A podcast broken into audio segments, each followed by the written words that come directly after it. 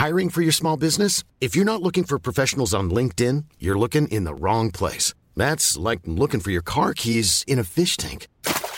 LinkedIn helps you hire professionals you can't find anywhere else, even those who aren't actively searching for a new job but might be open to the perfect role. In a given month, over 70% of LinkedIn users don't even visit other leading job sites. So start looking in the right place. With LinkedIn, you can hire professionals like a professional. Post your free job on linkedin.com slash people today.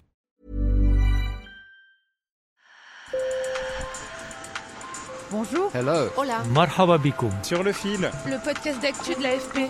des nouvelles choisies pour vous sur notre fil info. La France a proposé une résolution de cessez-le-feu pour le Proche-Orient à l'ONU en coordination avec l'Égypte et la Jordanie. Après neuf jours d'escalade militaire entre Israël et le Hamas palestinien et quatre réunions au Conseil de sécurité, les États-Unis s'opposent toujours à l'adoption d'une simple déclaration sur le conflit.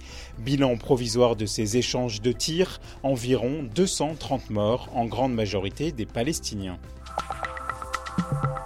Emmanuel Macron ira au Rwanda à la fin du mois de mai, un déplacement pour écrire, je cite, une nouvelle page de la relation entre la France et le Rwanda. En mars dernier, un rapport d'historiens français a conclu aux responsabilités accablantes de Paris dans le génocide au Rwanda en 1994. Plus de 800 000 personnes ont été tuées, essentiellement au sein de la minorité Tutsi. Il reste des places pour le concert Thèse d'Indochine le 29 mai à Paris. Si vous êtes un aventurier, vous ferez peut-être partie des 5000 spectateurs tirés au sort. Les inscriptions sont ouvertes jusqu'à dimanche soir. Si vous aimez plutôt la musique électro, pas de panique, le DJ Étienne de Crécy ouvrira le bal. Sur le fil. Chers auditeurs, chères auditrices, ce soir c'est le retour des bars et des restaurants en terrasse. Je vais aller trinquer avec mes amis. Interdit d'être plus de 6, de consommer debout, pas plus de 50% d'occupation des terrasses sauf cas particuliers, et un couvre-feu à 21h, vous l'aurez compris, les règles sont strictes. Alors pour une soirée sans Covid-19, j'ai discuté avec Paul Ricard, journaliste santé à l'AFP. Paul, bonjour. Bonjour Antoine. Paul, quel est le risque d'attraper le Covid-19 en trinquant avec mes amis en terrasse? Alors ce risque, comme on est à l'extérieur, il est beaucoup moins élevé que dans des espaces intérieurs qui sont mal ventilés. Mais pour autant, il n'est pas nul.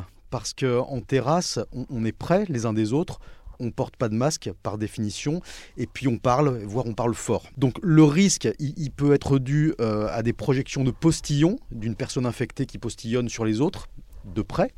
Et puis d'autre part, il peut être dû aux, aérosols. Alors les aérosols, c'est les fameux nuages de particules qu'on émet quand on, quand on respire, quand on parle. Ils peuvent être chargés de virus s'ils sont émis par une personne qui est infectée euh, par le Covid. En terrasse, on est à l'extérieur, donc les aérosols sont un risque uniquement si on est près de la personne infectée. Alors, il y a eu une étude toute récente qui a été réalisée par des étudiants en physique euh, et en fait, elle nous montre qu'en terrasse, le risque lié aux aérosols dépend de deux paramètres.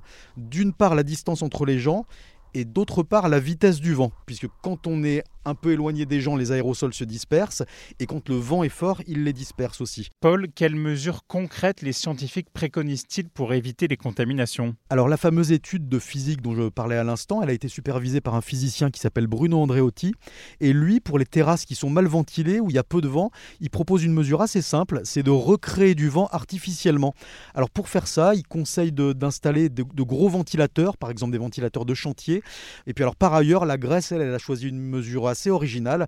Euh, elle a limité l'affluence sur les terrasses et elle y a interdit la musique en fait. C'est parce que quand il y a de la musique, on parle fort et quand on parle fort, on émet plus de postillons avec donc un risque accru de contamination. Et avec l'alcool, les gens ont tendance à parler plus fort. Moins il y a de vent, plus le masque est nécessaire et de préférence un masque qui filtre bien.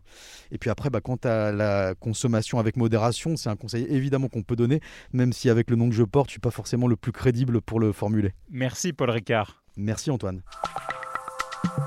Sur le fil revient demain. Bonne journée.